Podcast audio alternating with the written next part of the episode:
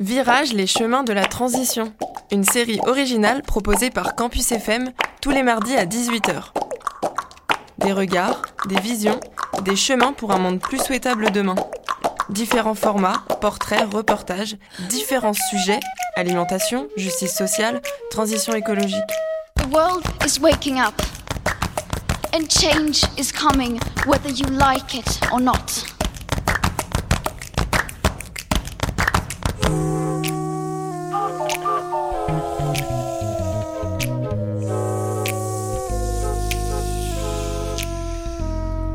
Salut tout le monde La semaine dernière, Pauline vous a concocté un épisode sur le journalisme engagé.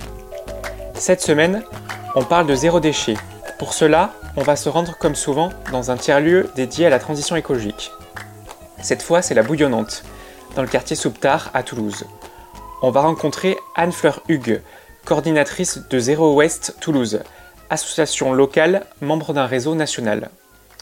Pour rappel, le zéro déchet, c'est une démarche qui vise à réduire les déchets, emballages, plastiques, produits à usage unique et le gaspillage des objets, des ressources alimentaires et ainsi contribuer à réduire les problèmes environnementaux et sanitaires. Alors Anne-Fleur, avant de parler de Zero Waste Toulouse, j'aimerais un peu savoir quel est votre parcours? Et notre émission s'appelle Virage, donc savoir un peu quel a été votre virage vers la transition écologique et vers ce sujet du zéro déchet. Alors ça fait, euh, ça fait près de 10 ans que j'ai entamé le virage. Euh, j'ai pas eu une révélation particulière, mais euh, en fait c'était des, je m'intéressais beaucoup aux problématiques environnementales quand j'étais petite. Puis comme beaucoup de gens, j'ai mis de côté bah, parce que la folie des études et du travail, etc. Et moi j'étais partie sur les relations internationales. J'étais spécialisée sur la Chine. Et je suis arrivée à Toulouse comme chargée de mission vie étudiante à l'université fédérale.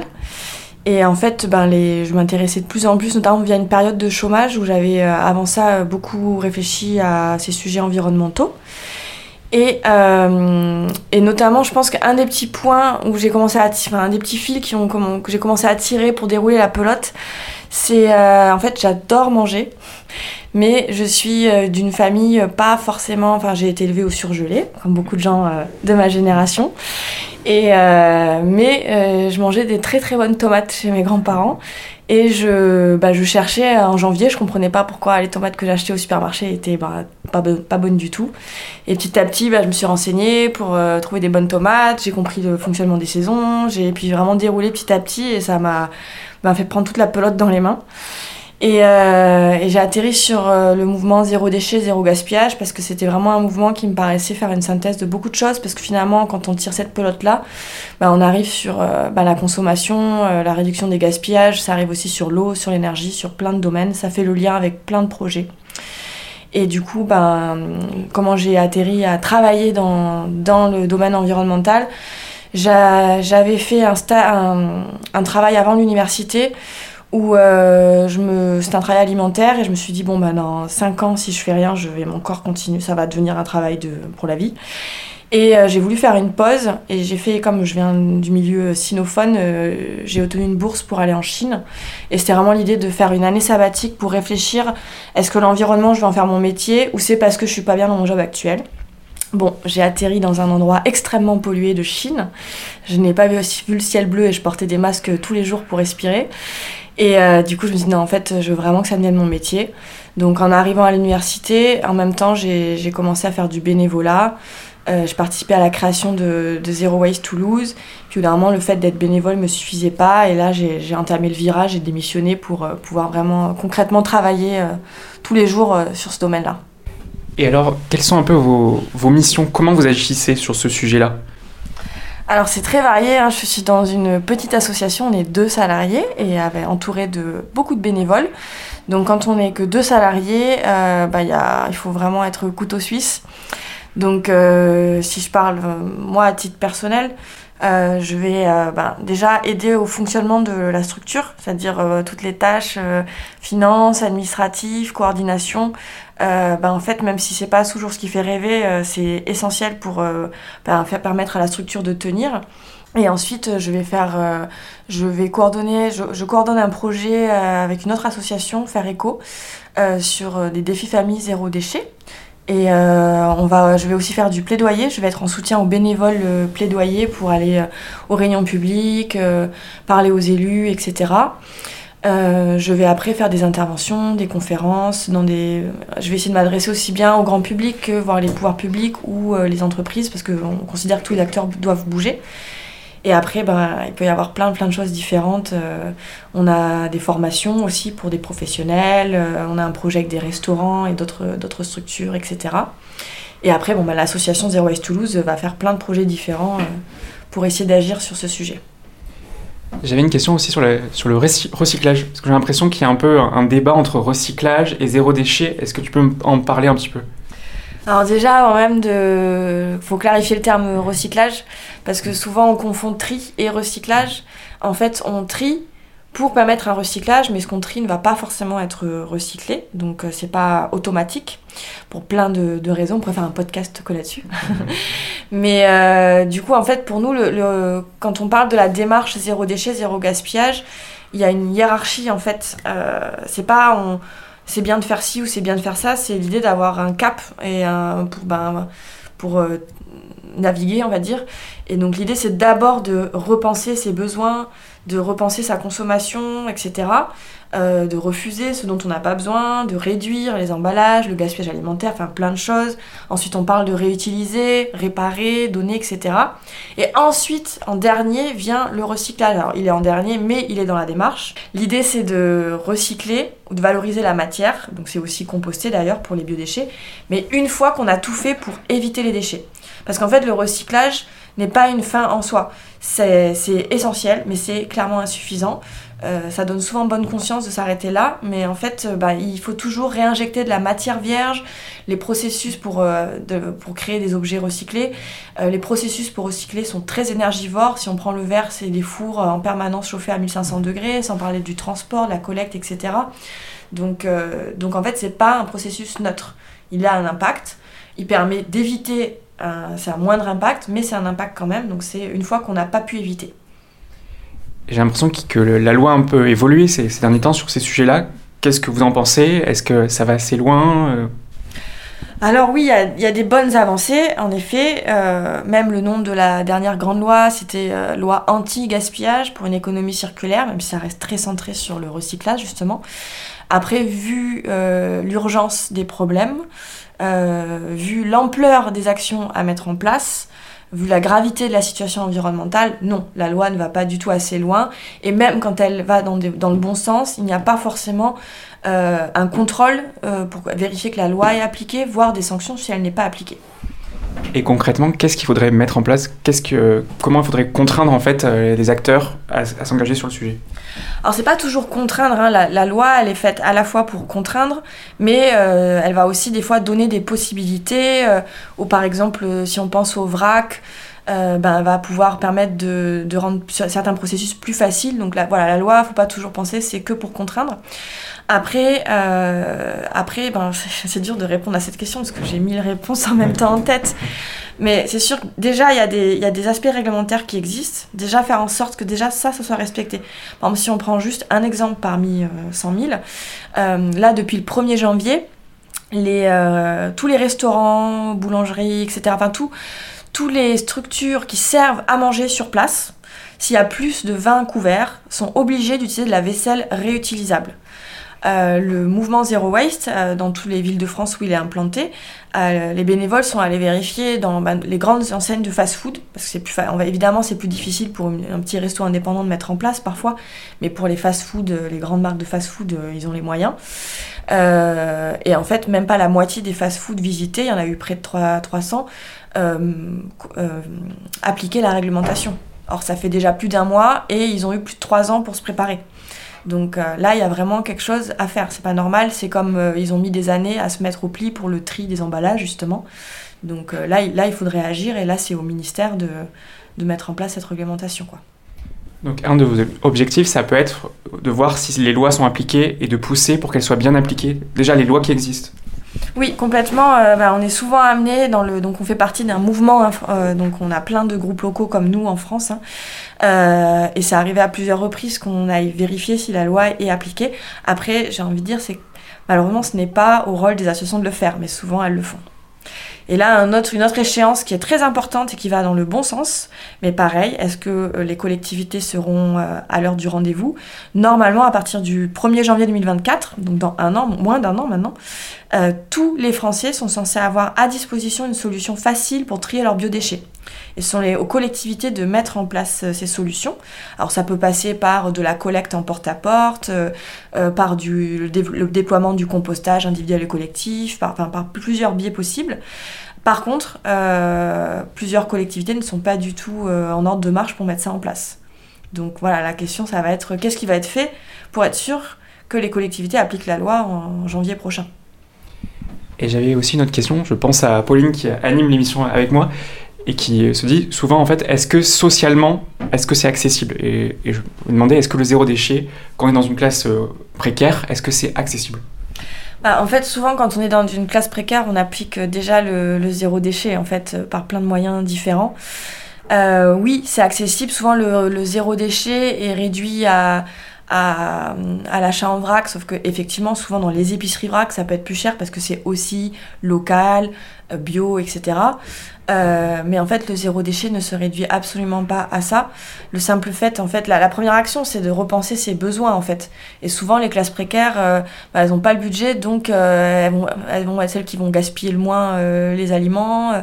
elles vont de facto ne pas mettre en place certains achats. Donc, c'est plutôt à d'autres à d'autres classes. Enfin, c'est pas ça le problème en fait. En fait, ce qui est important dans l'accessibilité à la démarche, bah, ça va être là, je viens de vous parler du tri à la source des biodéchets c'est important que dans les quartiers populaires, ce soit facile, parce que ben, souvent, ces gens-là ont aussi envie de participer à ça, euh, mais y a, ils, ont, ils sont moins bien pourvus, euh, il y a moins d'infrastructures dans leur quartier. Donc en fait, c'est ça l'accessibilité, c'est plutôt est-ce que les solutions, on va leur permettre d'y accéder? Et est-ce que euh, vous pouvez me parler un peu de, des bonnes adresses, qu'il y a des, vraiment des lieux qui sont engagés à Toulouse dans cette démarche zéro déchet? On a de la chance qu'à Toulouse, on a quand même beaucoup, beaucoup de lieux. Euh, je vais essayer d'éviter de vous faire un inventaire à la Prévert. Il y, en a sur le site de Zero Waste Toulouse, zerowastetoulouse.org. On a une rubrique qui n'est pas, pas exhaustive. Hein. Il y a, justement, n'hésitez pas à nous dire si on peut rajouter de nouveaux éléments. On a à la fois une cartographie sur les commerces engagés dans une démarche zéro déchet. Et on a aussi une rubrique euh, FAQ et une rubrique sur les acteurs du zéro déchet où vous en trouverez plein. Et on a un podcast aussi où on va mettre en avant des initiatives pour en donner quelques-unes, mais vraiment parmi plein. Euh, déjà, on a des ressourceries comme euh, la glanerie, on a aussi Emmaüs pour l'achat euh, de seconde main. On va avoir ma bibliothèque d'objets qui va permettre en fait de, au lieu d'acheter, que ce soit pour votre déménagement, le diable pour le déménagement, la raclette pour l'hiver, l'appareil à raclette, ou un événement que vous faites, vous avez besoin de plein de trucs d'un coup, ou la machine à couture, enfin plein de choses euh, très éclectiques, le bricolage, tout ça. En fait, vous pouvez euh, emprunter un objet et le récupérer dans plein de points de, livraison différents. Vous avez deux projets qui essayent de remettre la consigne pour réemploi des emballages à l'ordre du jour. En boîte le plat, sur euh, les boîtes à repas à emporter, ils ont plus de 70 restaurants qui sont partenaires, c'est-à-dire vous pouvez prendre à emporter dans un resto le midi et le ramener plusieurs jours après dans un autre restaurant partenaire et éviter les emballages jetables. Vous avez Consignup qui essaie de faire ça pour les bouteilles. Euh, vous allez avoir plein d'acteurs sur euh, les biodéchets. Humus et associés pour le compostage. Euh, même c'est aussi bien pour les particuliers que pour les entreprises qui veulent mettre en place un compostage autonome s'ils ont une cantine sur place ou autre. Les alchimistes et Hector le collector pour de la collecte. voilà, je pourrais mmh. continuer très longtemps. Et vous parliez de, du podcast, est-ce que vous pouvez en dire plus? Alors on a l'association Zero Waste Toulouse, en fait, euh, nos bénévoles, toute notre communication est faite par euh, des bénévoles. Et du coup, on a des bénévoles qui, chaque mois, proposent un podcast qui s'appelle R, avec 5 R. C'est les 5 R de la démarche de réduction des déchets, que je disais tout à l'heure, la refuser, réduire, etc. Et en fait, euh, soit ça présente un projet de l'association, soit ça va mettre en avant un projet justement sur Toulouse. Donc euh, là, le dernier podcast, c'était pour faire un petit point sur euh, les nouvelles réglementations, euh, justement, qui sont entrées en vigueur en janvier. Mais on va en avoir bientôt. on en a fait sur les différentes initiatives que je vous ai dit. Hein. on a fait des cycles heureux, ma bibliothèque vivante, emboîte le plat et plusieurs projets toulousains montrer en fait que c'est dynamique à Toulouse sur ce sujet. Ouais, faire connaître ces, ces initiatives. C'est de plus en plus dur des fois parce que bah, avec les changements d'algorithmes sur les réseaux sociaux, etc., c'est plus difficile de réussir à atteindre des gens qui sont pas déjà sympathisants. Mais du coup, on essaie vraiment de faire vraiment le, notre association a vraiment comme objectif de en fait, c'est pas nous qui allons mettre en place euh, le compostage, euh, qui allons parler de gaspillage alimentaire, qui allons faire des, de réemploi, tout ça, parce qu'en fait, il y a déjà des structures qui le font et qui le font super bien. Nous, on essaie vraiment de, de faire connaître tout ce qui arrive sur le, territoire. On a cassé la planète, il est où le SAV On a cassé la planète et ça tout le monde savait. Cactus, sur ces mêmes cactus, depuis y a du plastique. Aïe, sur les plages de Colanta, derrière les candidats, c'est pas si idyllique. Y a des pailles McDo qui sirotent sur l'eau, coca plastique qui flotte sur le Pacifique. Un Capri Sun à la dérive qui finit sur la rive dans la bouche d'une tortue. Ça se réchauffe, ça se réchauffe, ça se réchauffe. La planète à la tête en surchauffeur. Ça se réchauffe, ça se réchauffe, ça se réchauffe. La planète à la tête en surchauffe. On a cassé la planète, il est où le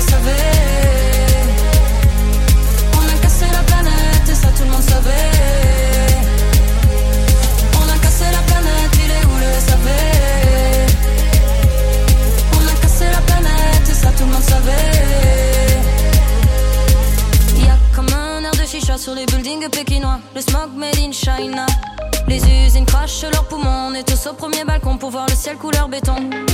On mange des glaces en février. Y a plus de glace sur les glaciers. Les sources polaires vont transpirer. Bulldozer dans les forêts. Laurent Houtan est délogé pour la pâte à tartiner. Ça se réchauffe, ça se réchauffe, ça se réchauffe. La planète à la tête en surchauffeur. Ça se réchauffe, ça se réchauffe, ça se réchauffe. La planète à la tête en surchauffe. On a cassé la planète, il est où le SAV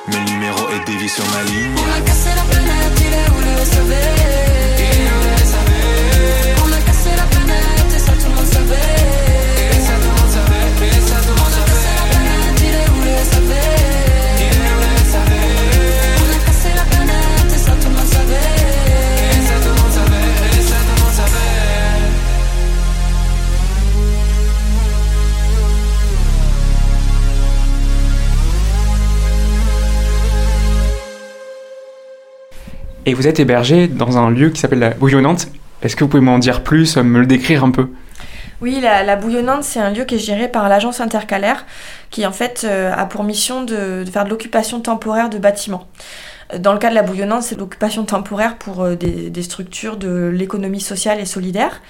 Et en fait, ce sont des bâtiments qui, ont, sont destinés à être détruits. Donc là, la Bouillonnante, ce sont d'anciens grands immeubles de Orange qui vont être détruits, d'ici 2-3 ans. Et en fait, ben, pour éviter, alors qu'il y a plein de structures qui galèrent à, trouver des locaux, pour éviter que ces, logements, ces logements ou ces bureaux qui ne soient pas utilisés, ils mettent en place une occupation temporaire. Et donc ça, c'est le cas. Ici, on est plus de 70 structures, à la fois ben, sur euh, l'environnement, on a Proportion avec nous qui est sur le gaspillage alimentaire, Cédra sur la restauration durable, euh, L'Or Déco euh, aussi sur les déchets. Et on va avoir aussi plein de structures sur le handicap, sur la culture, sur le spectacle, etc. Euh, vous avez notamment, les gens sont bienvenus pour passer, vous avez le Café Enco au rez-de-chaussée, qui est un café bénévole qui vous accueille sur place et qui est assez sympathique. Est-ce que vous montez des projets avec les autres structures qui sont ici? Alors on essaye, euh, c'est toujours le, problème euh, dans le milieu associatif, c'est que je pense qu'on est presque tous euh, sous l'eau et on a toujours cette frustration perpétuelle de ne pas faire tout ce qu'on a envie de faire. Mais nous on travaille déjà avec plusieurs structures qui sont sur place, là je vous ai cité Proportion et, Cédra par exemple, on collabore beaucoup avec eux. Là, on essaie aussi de collaborer sur le lieu lui-même. Il y a une commission pour mettre en place le compostage, pour faire en sorte que le lieu se passe bien, etc. Et après, on essaie d'apprendre à se connaître euh, et de petit à petit monter des projets. Voilà, pas jamais autant qu'on aimerait, mais petit à petit, on essaye. Et est-ce que vous savez un peu ce qui vous attend après? Alors, dans le cas de Zero Waste Toulouse, c'est assez particulier. Nous, on fait déjà partie euh, d'un tiers-lieu qui s'appelle les Herbes Folles. Il va y avoir des travaux, donc c'est pour ça que là, on, on est à la bouillonnante pendant un an ou deux. Et ensuite, euh, normalement, on va retourner sur le tiers-lieu des Herbes Folles, qui est un tiers-lieu dédié à l'économie euh, circulaire. Et qui est juste à côté de la gare. Donc il y aura toujours un peu ce même euh, effervescence. euh. Oui, oui, ben, on, a, on est avec plein d'autres structures sur ce tiers-lieu, donc euh, il y a toujours ce- cette, cette effervescence, en effet. Et est-ce que vous pouvez me parler un peu des, des membres de votre association? D'où ils viennent? Que- Quels sont un peu sont leur âge Alors, euh, à Toulouse, nous, donc on est, je vous disais, on est deux salariés, on a deux volontaires en service civique, et après, on est euh, plusieurs dizaines de bénévoles. Euh, bon, on est plusieurs, plutôt des bénévoles, alors, une grande représentation de femmes, c'est un peu le problème euh, dans le mouvement Zéro Déchet, Euh, mais on a des bénévoles hommes très actifs.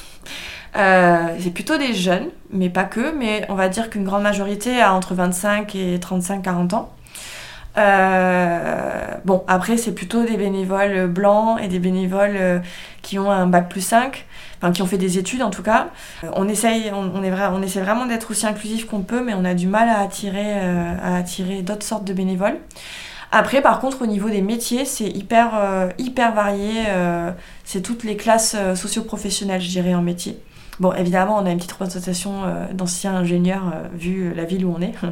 Mais on a vraiment beaucoup de métiers très différents dans l'association. Et ce sont souvent des gens qui ont ben, commencé, c'est un parcours assez classique, pas tout le temps, hein, évidemment, il y a plein de cas particuliers, mais ben, des gens qui ont commencé à se poser des questions sur euh, les problématiques environnementales, qui ont commencé à mettre en place des actions au niveau individuel, et en fait, ça leur suffisait plus, et ils ont eu besoin de, de s'investir au niveau bénévole. C'est aussi un très bon moyen de pas être seul, en fait, c'est-à-dire d'avoir des gens, euh, avec, entre guillemets, on parle le même langage, qui, pa- qui partagent les mêmes, euh, les mêmes problèmes que vous, les mêmes envies que vous, pour mettre en place des projets. Donc, euh, donc ça, ça, ça fait beaucoup le lien dans l'association. Et vous parliez d'une majorité de femmes. Est-ce qu'on a des explications sur ça? Alors, c'est un marronnier chez, dans le mouvement Zero Waste, on se pose la question en permanence. Euh, en fait, je pense que déjà, bon, il y a plein d'explications possibles. Il y a- une première dont on parle souvent dans le milieu environnemental sur la, la, charge, la charge environnementale. Euh, évidemment, il y a des exceptions, mais c'est souvent bah, l'éducation des femmes fait que. alors, je suis obligée de schématiser, hein, donc soyez indulgents avec mes explications. Je suis obligée d'aller très vite, mais ça aussi, ça pourrait mériter un podcast. Euh, et donc, du coup, les femmes ont, ont plus été éduquées à prendre soin, et prendre soin, bah, c'est aussi euh, la planète si on schématise. Euh, ensuite, euh, on va avoir aussi le fait que, je pense, le mouvement zéro déchet, zéro gaspillage euh, souffre un peu d'un biais quand on pense à lui. Beaucoup de gens, notamment beaucoup d'influenceurs sur les réseaux sociaux, vont le réduire à euh, un acte individuel, à des tutos pour faire soi-même ses produits ménagers, tout ça. Alors évidemment, ça en fait partie, mais en fait, c'est une toute petite partie du mouvement zéro déchet, zéro gaspillage. Comme je vous disais tout à l'heure, on parlait de faire appliquer les lois. Nous, à Zero Waste Toulouse et dans plein de groupes locaux Zero Waste, il y a une grosse partie de notre temps bénévole qui est de, de faire des actions pour essayer de faire bouger les pouvoirs publics. Là, on vient de sortir d'une grosse période de concertation publique sur l'avenir de l'incinérateur. On a été très mobilisés là-dessus. Euh, on a fait un rapport sur l'incinérateur qui est visible sur notre site internet. Euh, les, garants de la concertation publique ont demandé au syndicat de traitement de répondre à toutes nos questions. Ça, c'est un gros travail euh, de faire bouger au niveau collectif, en fait. Donc, et je pense que beaucoup de gens vont réduire le mouvement zéro déchet à, autre chose que ça. Et du coup, je pense que c'est peut-être pour ça aussi qu'on a moins de, bénévoles qui viennent là-dessus. Alors, vous, évoquiez l'incinérateur. Est-ce que vous pouvez expliquer un petit peu aux auditeurs voilà, quel, quel est le problème de cet incinérateur et qu'est-ce que, Justement, qu'est-ce que vous avez dit sur le sujet euh? Alors, pareil, hein, je, vais résu- je vais réduire un, résumer un rapport de 80 pages. hein. Euh, donc en fait, euh, l'incinérateur, donc à Toulouse, nos déchets vont sur deux incinérateurs, à Bessières et au Mirail, euh, aussi appelé unité de valorisation énergétique.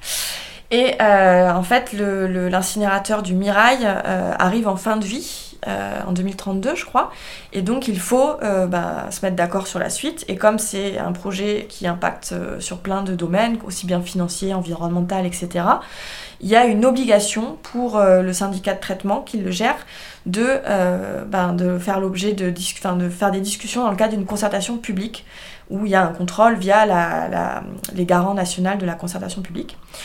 Et en fait, on nous a proposé trois scénarios. Un scénario où en fait ben, on attend la fin de vie de l'incinérateur, point. Un scénario où il est reconstruit et un scénario où il y a de la rénovation. Et en fait, le problème, c'est que euh, les projections dont, fait, dont enfin, qu'ont proposé le syndicat de traitement des déchets sont pour nous extrêmement euh, peu ambitieuses parce qu'elles ne respectent même pas les obligations légales. C'est-à-dire qu'en fait, si on prend en compte toutes les obligations légales, par exemple celle que je vous ai dit tout à l'heure sur le tri à la source des biodéchets, et il y en a plein d'autres, on est censé euh, arriver à une, trajectoire de réduction des déchets sur le territoire. Or, il n'y a pas vraiment de discussion sur les capacités du futur incinérateur en fait. On va avoir besoin d'un incinérateur parce qu'on va pas arriver à 0 kg par habitant. Par contre, euh, il y a une vraie question sur euh, ses capacités. Si on reconstruit à l'identique, quels sont les efforts qu'on va mettre à côté et quel argent on va mettre à côté pour vraiment mettre en place une politique ambitieuse de réduction des déchets. Les chiffres que donnait la, le syndicat de traitement pour euh, les horizons 2030-2050 sont des chiffres qui ont déjà été atteints par les métropoles de Grenoble ou de Rennes. Donc, euh, c'est-à-dire se reconnaître qu'on a 30 ans de retard. Alors, évidemment, chaque métropole a euh, ses propres caractéristiques. Il y a des nouveaux habitants chaque année sur Toulouse. C'est un milieu urbain dense, mais en fait, il y a plein de solutions à mettre en place. Donc, pour nous, c'est pas, c'est pas une, une excuse pour euh, pas mener une politique ambitieuse de réduction des déchets. En, vous écoutant, ça, ça- ça me fait penser en fait que vous êtes arrivé à être un acteur en fait qui est pris au sérieux, un acteur euh, qui travaille avec les euh, voilà Toulouse Métropole par exemple. donc ça montre que Zero Waste est devenu vraiment euh, quelqu'un avec qui on discute sur, sur l'avenir sur ce sujet-là en fait. On espère en tout cas. bah, en fait, on, a vraiment la force d'un d'un réseau. On- notre, nous, on appartient au réseau qui est animé par Zero Waste France. Euh, Lui-même fait par Zero Waste France fait partie d'un réseau européen, Zero Waste Europe et Break Free from Plastic, mais il y a aussi un réseau international, euh, Gaia. Et en fait, ça nous permet, parce que bon, les associations n'ont pas beaucoup de moyens financiers et humains, faut pas l'oublier. Mais par contre, le fait d'être en réseau nous donne accès à ben, beaucoup de, de travail de qualité, de recherche, d'études sur le sujet. Euh, on est en lien avec les autres groupes locaux qui ont eu des projets d'incinérateurs sur leur territoire. On partage notre expérience.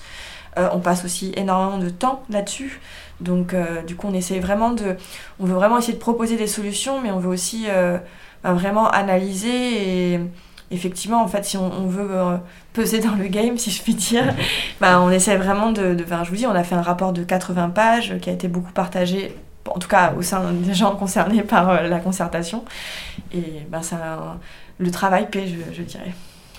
Et vous disiez que le travail dans une association, ça prenait beaucoup de temps en fait dans, dans la vie. Comment vous arrivez à gérer? Est-ce que vous arrivez à avoir quand même euh, une vie euh, personnelle à côté, des activités ou je sais pas?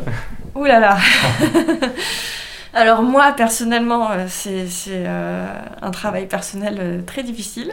Donc c'est vraiment mes, mes résolutions, si j'en ai qu'une en 2023, c'est d'arriver à continuer à bien à bien avoir ben, justement un temps personnel pour moi.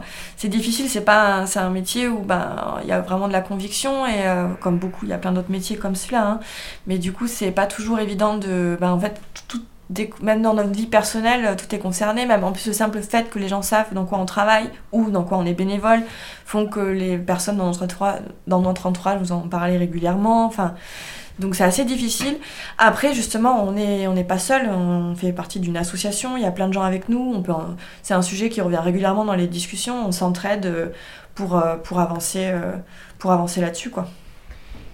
Et euh, qu'est-ce qui me permet de maintenir un peu la foi Parce que pas toujours évident. Est-ce qu'il y a des choses qui vous inspirent, qui vous donnent un peu la niaque? Bah, moi, ce qui m'inspire, c'est de travailler avec des dizaines de bénévoles euh, hyper inspirants, euh, qui donnent beaucoup de leur temps, qui font avancer plein de choses sur leur temps personnel. Donc ça, c'est une vraie source d'inspiration. Voir ce qu'on arrive à faire en ayant si peu de moyens. Après, évidemment, ça va jamais assez vite. L'urgence, elle est là. Mais en fait, c'est, ça aide d'agir, en fait. Enfin, je pense que beaucoup de gens dans l'association euh, sont aussi éco-anxieux et se posent beaucoup de questions sur l'avenir. Mais le fait d'être plusieurs, de ne pas être isolés, de partager entre nous.